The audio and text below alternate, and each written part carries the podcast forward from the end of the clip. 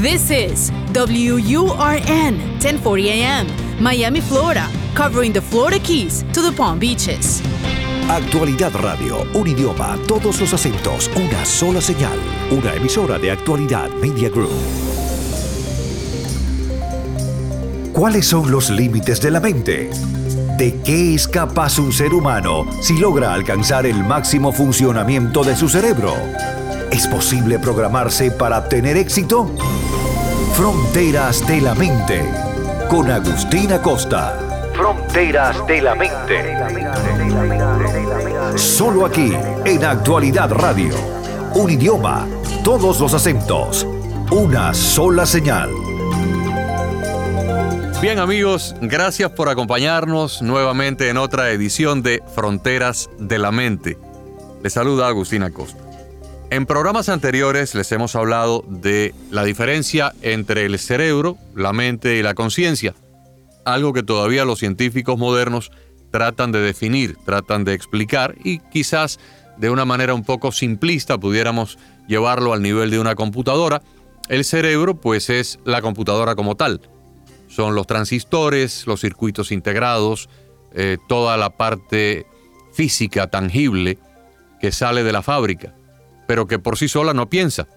En cuanto a la conciencia o la mente, pues pudiéramos decir que son las instrucciones, los programas, lo que llaman en inglés el software, que se le incorpora a este aparato, a esta serie de componentes electrónicos, para que entonces pueda esa computadora pensar, calcular, hacer operaciones eh, de lógica, de matemática y de todo lo demás. En este momento se han hecho grandes investigaciones, sobre todo en los últimos 20 o 30 años, que han cambiado un poco la forma en que se comprendía o lo que se tenía entendido del funcionamiento de la mente humana. Y la mente sigue siendo hoy día un crisol de enigmas, de misterios, que los científicos pues tratan continuamente de desentrañar. Es la región del organismo más estudiada, pero también es la menos comprendida. Y aún con los avances que han tenido eh, grandes centros de investigaciones eh, y de ciencia, Siguen siendo muchas más las preguntas que las respuestas que tenemos en torno a la forma de funcionamiento de nuestro cerebro y sobre todo al partido que le podemos sacar al mismo si podemos llegar a entenderlo verdaderamente. Aunque parezca imposible de creer, la mayor parte de las cosas que hacemos con nuestra mente todavía no tienen una explicación definitiva. La ciencia ignora los detalles, por ejemplo, de por qué y cómo soñamos, cómo es que se forman exactamente los recuerdos, y qué mecanismos hacen posible el desarrollo y el cambio de las emociones. Cada día se realizan innumerables experimentos en muchas universidades del mundo, sobre todo en el mundo occidental, todos con el objetivo de desentrañar, de comprender aún más los hilos ocultos que mueven nuestra mente humana. Y asimismo, constantemente aparecen nuevos datos, nuevas investigaciones que nunca dejan de maravillarnos. Hoy les vamos a compartir, entre otras cosas, algunos datos curiosos de la mente humana. Por ejemplo, se ha comprobado que las personas logran establecer una mayor empatía con quienes les tocan el antebrazo o les hablan por el oído derecho durante una conversación. Fíjense bien, si ustedes en un momento dado quieren tener un nivel de aproximación eh, emocional con alguien, deben hablarle por el oído derecho o tocarle en ese momento a su interlocutor el antebrazo. Asimismo, se ha descubierto, se ha demostrado, que cuando las personas imaginan o inventan una respuesta, algo que no existe, algo que es una mentira, algo que es eh, falso, pero simplemente lo inventan, tienden a mirar hacia arriba y a la derecha algo que los eh, detectives, por ejemplo, las personas que se dedican a las investigaciones criminales, tienen muy, muy en cuenta para determinar cuando un sospechoso está diciendo la verdad o está mintiendo. Sin embargo, si verdaderamente tratamos de recordar algo que sí sucedió, entonces miramos hacia abajo y hacia la izquierda. Y de esto no hay una explicación de por qué ocurre, simplemente se ha podido comprobar que es así. También se sabe que las personas tienen más posibilidad de conseguir un empleo profesional si se presentan a la entrevista con espejuelos o gafas en ese momento, porque los anteojos o los espejuelos se interpretan inconscientemente como una señal de especialización, de autoridad y de inteligencia. Otro dato curioso, el tiempo promedio que tarda una persona normal en olvidar un gran amor es de 17, 17 meses y 26 días. Fíjense qué cosa tan curiosa. 17 meses y 26 días. Más o menos un año y medio. De la misma manera, una investigación estableció que al sufrir una quemadura se activan determinadas redes cerebrales. Pero lo curioso es que esa misma red cerebral se activa cuando sufrimos un rechazo amoroso. El rechazo amoroso y una quemadura producen en el cerebro prácticamente el mismo efecto. Otro dato curioso, las personas deprimidas tienen un volumen tres veces mayor de sueños durante la noche que el de las personas que no están tristes. Y en cuanto al dolor físico, el mirar una fotografía de una persona amada o de la persona que más amamos puede reducir un dolor físico hasta en un 45%, un efecto casi idéntico a si tomamos un analgésico común. Por ejemplo, ciertos monjes tibetanos pueden hacer sus cuerpos inmunes al dolor, simplemente con el poder de la concentración de sus mentes, y hasta logran bajar la temperatura de sus cuerpos varios grados con solo pensarlo. El cerebro, amigos, nunca nos deja de sorprender. Ahora vamos a examinar algunas características curiosas relacionadas con el órgano más importante de nuestro cuerpo. El cerebro de los niños que han sido expuestos a violencia doméstica o violencia familiar tiene un mismo patrón de actividad neuronal que el de los soldados que han combatido en la guerra. La verdad es que cada pensamiento es literalmente una vía física que se construye dentro del cerebro, una interconexión neuronal en una región donde tal vez antes no había actividad. Cuantas veces más tengamos ese pensamiento, más profunda es la huella que deja esa vía neuronal y más fácil es que vuelva a llegar ese momento a nuestra mente. Por eso es bueno tener pensamientos alentadores continuamente, pensamientos que nos crean nuevas conexiones en algo que más adelante abordaremos que se llama neuroplasticidad. Otro dato interesante es que los juegos de video, muy populares en nuestra generación de hoy, pueden generar una adicción tan fuerte como el efecto que siente una persona cuando consume heroína. Seguramente eso tiene que ver con los neurotransmisores que se desencadenan y que provocan niveles de excitación a los que se van acostumbrando los mecanismos cerebrales. Eh, sustancias tóxicas, por ejemplo, como la cocaína, la heroína o inclusive la marihuana, producen ciertos eh, neurotransmisores o desencadenan estos neurotransmisores en unas regiones que tienen que ver con el placer, pero que causan una adicción porque llega un momento en que el cerebro entonces exige ese nivel de estimulación para encontrar el placer que producen estas sustancias. Lo mismo está ocurriendo con los juegos de video. Si habláramos de la fatiga mental, se estima que una persona promedio pierde la concentración después de 90 minutos de estar activamente realizando una actividad de pensamiento, de estar enfocado en algo. De ahí la importancia de las pausas o los descansos cuando hacemos algo que requiere concentración. En nuestros cerebros las neuronas se conectan de muy diferentes maneras. Y es que si el cerebro fuera un disco duro, el disco de la computadora de la que hablábamos anteriormente, entonces esta computadora tendría una capacidad de almacenar hasta 4 terabytes de información. De hecho, cada uno de nosotros tiene como promedio cerca de 70.000 pensamientos al día, aunque algunos de ellos puedan ser repetitivos. Nuestro cerebro, cerebro común, pesa aproximadamente unas 3 libras, no mucho. Sin embargo, consume el 20% del trifosfato de adenosina, que es la molécula de energía del cuerpo humano, y el 20% del oxígeno que eh, producen nuestros pulmones se necesita para oxigenar ese pequeño órgano de 3 libras que es nuestro cerebro.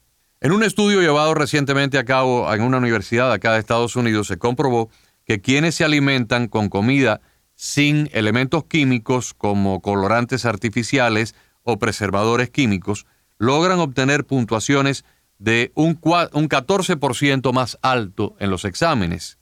Por lo tanto, es sumamente importante comer de una manera lo más natural posible para que nuestro cerebro opere y se configure con eh, mayor capacidad.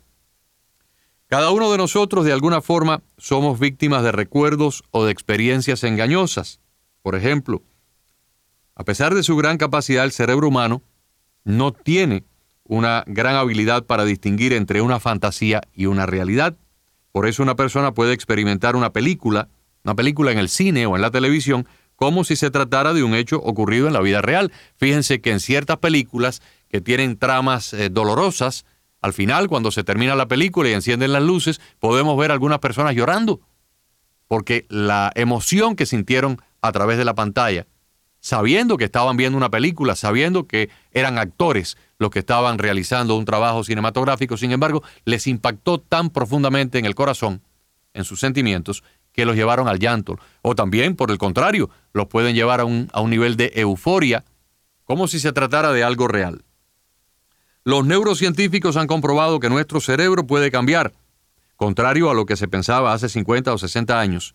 Y eso se conoce, como les dije anteriormente, como neuroplasticidad, o sea, un cambio neurológico dependiendo de una serie de factores. Sin embargo, hoy en día una de las cosas que más se está investigando es por qué este órgano eh, tan maravilloso, tan misterioso, tiene tantas regiones que no se utilizan solamente estamos utilizando un promedio del 10% de nuestra capacidad cerebral, contrario a las creencias de algunos científicos que eh, suponían que conservábamos en nuestra vida el cerebro con el que nacíamos. Hoy en día se ha comprobado que no es así, que hay una capacidad de aumentar nuestra eh, capacidad cerebral. Pero hay varias cosas que son importantes saber la alimentación. La alimentación es fundamental y no tanto la alimentación, sino el evitar ciertas sustancias. Por ejemplo, el consumo de alcohol es indiscutiblemente muy dañino para el cerebro. Las personas que consumen drogas también causan un daño permanente, gradual, paulatino, pero permanente a su cerebro. Las habilidades cognitivas también se ven favorecidas cuando el cerebro se encuentra equilibrado, se encuentra con una alimentación adecuada, sobre todo una alimentación que sea acorde a la edad de la persona. Después que pasamos de los 30 o los 40 años, pues por supuesto en nuestro cerebro va a comenzar un deterioro paulatino de sus actividades, de su capacidad, en comparación a cuando éramos mucho más jóvenes, cuando éramos adolescentes o jóvenes adultos. Por lo tanto, eh, se recomienda el consumo de vitaminas de la familia B. Es muy útil la familia B de las vitaminas pero indispensable sobre todo la vitamina B12. Se puede utilizar de forma inyectada, pero también de forma eh, de pastillas o cápsulas. Se han hecho unos estudios interesantísimos acá en los Estados Unidos que relacionan nuestra actividad cerebral y nuestra capacidad, capacidad neurológica al tocar un instrumento musical. Recientemente, escuchamos una conferencia del doctor Joe Dispensa, uno de los eh, científicos modernos más eh, activos y más a la vanguardia en estas investigaciones, Dispensa nos hablaba de una investigación que se hizo donde se tomó dos grupos exactos de 100 personas cada uno. A un grupo se les enseñó la escala musical y se les enseñó a tocar dos o tres canciones en el piano de una manera muy rudimentaria, cancioncitas de estas muy simples que, que les enseñan a los estudiantes de primer año de piano. Y se les hizo un estudio de base mediante resonancias magnéticas, eh, estudios eh, de eh, imágenes cerebrales, mientras estaban tocando el piano durante cinco minutos al día. Y se demostró que estas personas tenían nuevas conexiones neuronales a medida que iban progresando en su actividad al piano. Al otro grupo de 100 personas se les enseñó también a tocar el piano y se les enseñó a tocar algunas canciones en el piano de una manera muy rudimentaria. Pero en vez de tocar el piano, a estas personas se les mandó a hacer los mismos ejercicios, pero no en un teclado de un piano, sino imaginándolo en la mente. En otras palabras, 100 personas tocaron durante 5 minutos por varios meses unas cancioncitas muy simples al piano, tocándolas realmente sentados en un piano sobre un teclado. El otro grupo simplemente practicaba imaginando que estaban tocando el piano, pero sin tocarlo simplemente haciendo un ejercicio imaginativo. Y lo que descubrieron los científicos al cabo de varios meses es que las personas que hicieron el ejercicio mental solamente de fantasía, el ejercicio mental, obtuvieron el mismo desarrollo neuronal que aquellos que se sentaron frente a un teclado. Por lo tanto, la interrelación de la actividad del pensamiento con la música aparentemente tiene un beneficio extraordinario y amplía nuestra actividad eh, neuronal. El entrenamiento de la memoria también se ha demostrado que tiene un beneficio extraordinario y sobre todo un beneficio preventivo en cuanto a la degeneración del cerebro. Si realizáramos cálculos aritméticos, cálculos matemáticos eh, a diario, si aumentáramos paulatinamente la complejidad o la amplitud de algunas de estas cosas, podríamos tal vez, de la misma forma que un, un hombre o una mujer va al gimnasio y comienza una serie de ejercicios paulatinos con pesas o con una máquina de resistencia, comenzando tal vez con 20 libras y después con 30 y después con 40, y aumenta paulatinamente la resistencia de estas máquinas del gimnasio para desarrollar sus músculos, los bíceps, los tríceps, los músculos de los hombros, de la espalda. Lo mismo ocurre con el cerebro. A medida que vamos realizando operaciones matemáticas, crucigramas, acertijos, cosas que sean de cierta dificultad, se ha podido eh, demostrar que esto ayuda muchísimo a la neuroplasticidad y a crear actividad eléctrica en nuevas regiones del cerebro que hasta ese momento eran subutilizadas. Otra cosa que también es muy favorable es el pensamiento positivo. El estrés y la ansiedad destruyen la actividad cerebral, la inhiben y tarde o temprano la eh, dañan. Las neuronas eh, cuando se piensa positivamente, tienen una actividad muy diferente a cuando esas neuronas están deprimidas, están tristes o simplemente están bombardeadas a elementos químicos como el cortisol que se derivan producto del estrés. Esto es muy importante también, darle al cerebro un momento de esparcimiento, tal vez ir a ver una película o una obra de teatro cómica donde uno pueda reírse, donde uno pueda eh, descansar eh, donde uno pueda estar en un estado positivo, interactuar con amigos, compartir en familia los fines de semana, eh, ir a una galería de arte, ir a la playa, hacer el hobby que nos, que nos da cierto placer, eh, ayuda mucho a tener un cerebro descansado, una mente descansada y una mente positiva. También dicen que la lectura, los científicos dicen que la lectura es una forma muy útil de incentivar la imaginación y potenciar nuestras actividades cerebrales, ya que cuando leemos tenemos que hacer un esfuerzo por imaginar lo que hay en las palabras. Otra importante actividad es el ejercicio, el ejercicio físico, el establecimiento de una rutina física que eh, favorezca la oxigenación de los tejidos, porque como decíamos anteriormente, el cerebro consume el 20% del oxígeno que pasa por nuestros pulmones. Por lo tanto, un caudal energético estimulante es importante para que nuestro cerebro eh, funcione de una manera óptima. Y por supuesto el descanso. Dormir plácidamente, si podemos tomar una siesta de 5 o 10 minutos por la tarde, ayuda mucho. Y si no, dormir como un mínimo 7 horas durante la noche para que el sueño ayude a la reparación eh, de los tejidos cerebrales, ordene la información incorporada durante el día eh, es conocido que muchas personas, sobre todo científicos, encuentran solución a problemas que se han planteado durante el día, durante las horas de la noche, en sueños o tal vez inmediatamente después que despiertan, tienen entonces la luz que estaban buscando para resolver un problema y de pronto les viene a la mente la respuesta de una pregunta, de una interrogante, de algo complicado con lo cual estuvieron eh, batallando durante días o durante horas y sin embargo por alguna por alguna razón que todavía no entendemos, durante la noche, durante las horas del descanso, es que estos pensamientos se aclaran y entonces la persona o recuerda algo que soñó o simplemente en esos primeros momentos que pasa del sueño a nuevamente la, la conciencia plena es cuando tiene la respuesta a la interrogante que estaba buscando. Una cosa que los científicos advierten que debemos dejar lo más posible es el uso del GPS, o sea, de este aparato conectado a una red de satélites que nos permite llegar del punto A al punto B sin tener que pensar. Usted simplemente, usted se encuentra en la ciudad de Miami, quiere ir a la ciudad de Tampa o a la ciudad de Orlando, le programa a su aparatito del GPS la dirección suya y la dirección a donde va, y entonces el aparato le da una, un mapa con una rayita roja o azul que usted debe ir siguiendo, y además la voz de una mujer que le va diciendo doble por acá, eh, siga por aquí, vaya derecho, luego a la izquierda, luego a la derecha.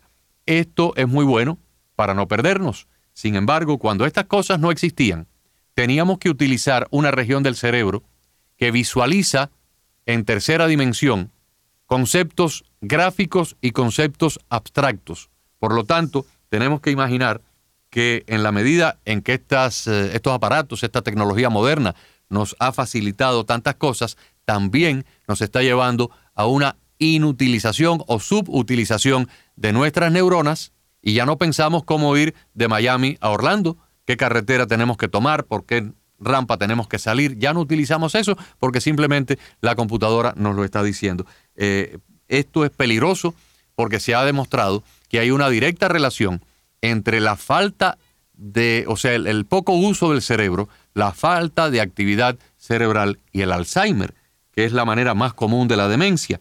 La demencia es un término general que describe la pérdida de la memoria y de otras actividades intelectuales y cerca del 80% de la demencia hoy en el mundo occidental, en el mundo moderno, está clasificada bajo la enfermedad de Alzheimer. Son muchos los científicos, amigos oyentes, que opinan que el Alzheimer se puede prevenir si durante nuestra eh, infancia y adolescencia empezamos a utilizar nuestra mente llevándola a una serie de ejercicios, a una serie de actividades y sobre todo cuando somos adultos, entre los 30 y los 60 años, no dejamos de hacer este tipo de actividad. En vez de, en vez de utilizar un calendario electrónico para memorizar teléfonos y direcciones, memorizarlas en nuestro cerebro. En vez de hacer una, tomar una calculadora para hacer un cálculo matemático, utilizar un pedazo de papel y un lápiz para llevar ese, ese cálculo mediante la forma antigua de hacerlo, multiplicando, dividiendo, restando, de manera que nuestro cerebro se mantenga activo. Las personas que hacen acertijos, que hacen crucigramas,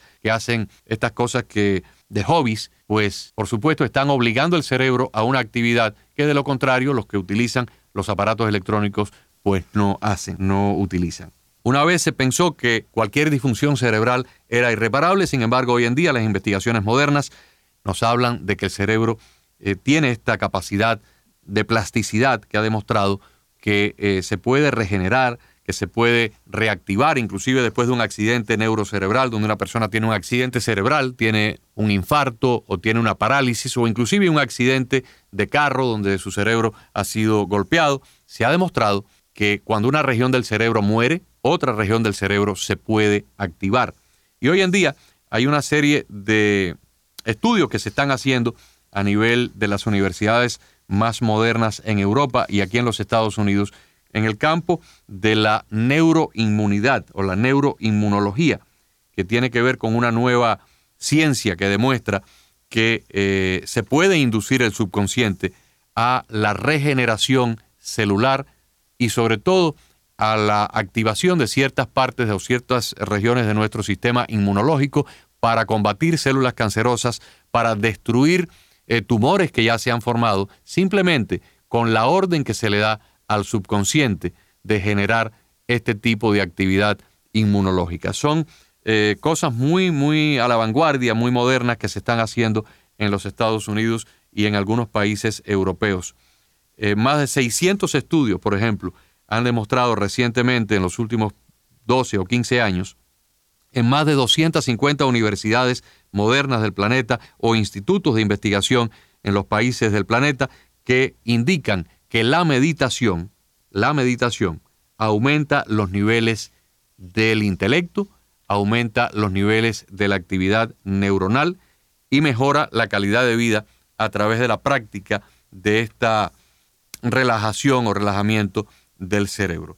En varias universidades de los Estados Unidos se están haciendo trabajos sobre la neuroinmunología o la neuroinmunidad, que como les decía anteriormente, eh, está inducida por la meditación. Lo que se busca es inducir al subconsciente a ordenar la sanación de diferentes enfermedades a partir de una reprogramación de la actividad del sistema inmunológico, sobre todo en su capacidad para destruir eh, tumores que ya existen o eh, células que pudieran degenerar en un cáncer, en un tumor, en una malformación de los tejidos. Para concluir, solo quiero dejarlos con eh, el mensaje de que el cerebro es nuestro órgano más importante, es el órgano que más tenemos que cuidar y tenemos que saber cómo funciona, entenderlo para también protegerlo. Protegerlo, por ejemplo, con una alimentación adecuada, evitando niveles tóxicos. Si usted está pintando o usted está utilizando químicos en su casa, trate de ponerse una mascarilla porque esos químicos terminan destruyendo neuronas sin que usted se dé cuenta. Eh, si usted está llevando una alimentación donde está consumiendo demasiadas grasas o demasiadas cosas colorantes artificiales, elimine eso. Si está bebiendo demasiado alcohol, elimínelo. Si fuma, elimínelo. Si está utilizando drogas, por favor, no lo haga para que su alimentación sea más eh, conducente a una salud mental. Igualmente, eh, tiene que oxigenar el cerebro por medio del ejercicio. El ejercicio es imperativo, no solamente para el resto del cuerpo, sino también para nuestra actividad neurológica. Y tenemos que estimular nuestro cerebro mediante pensamientos que eh, nos ayudan a pasar un poquito de trabajo, pensando, calculando, dejar a un lado todos estos aparatos electrónicos que son muy útiles, muy convenientes, muy cómodos para poner un poco más el cerebro a funcionar y sobre todo para activar y estimular nuestra memoria. Y también hay que proteger nuestra mente, nuestro cerebro, de los pensamientos negativos, de los pensamientos dañinos, de los pensamientos tóxicos, de la envidia, del resentimiento, de las cosas que causan o desencadenan hormonas que destruyen nuestras neuronas. Si hacemos eso, vamos a tener una larga vida cerebral, vamos a combatir la demencia, vamos a tener, como tengo yo, una tía de 96 años de edad que tiene una mente en perfecto funcionamiento y es una maravilla, es una bendición conversar con ella, sabe de todo, recuerda todo, está al tanto de las cosas que pasaron hace 30 años o hace 30 minutos, lleva las finanzas de la casa y a veces nos preguntamos cómo lo hace, cómo, cómo mi tía logra eso. Bueno, mi tía fue una persona que durante mucho, mucho tiempo se dedicó a resolver o realizar crucigramas y me imagino yo que tal vez tanto pensar pues le ha preservado su cerebro a pesar de su avanzado estado de, salud y de su edad. Tengan todos eh, pues un feliz fin de semana. Los esperamos en otra edición de Fronteras de la Mente la semana próxima a través de Actualidad 1040. Fronteras de la Mente con Agustina Costa. Fronteras de la Mente.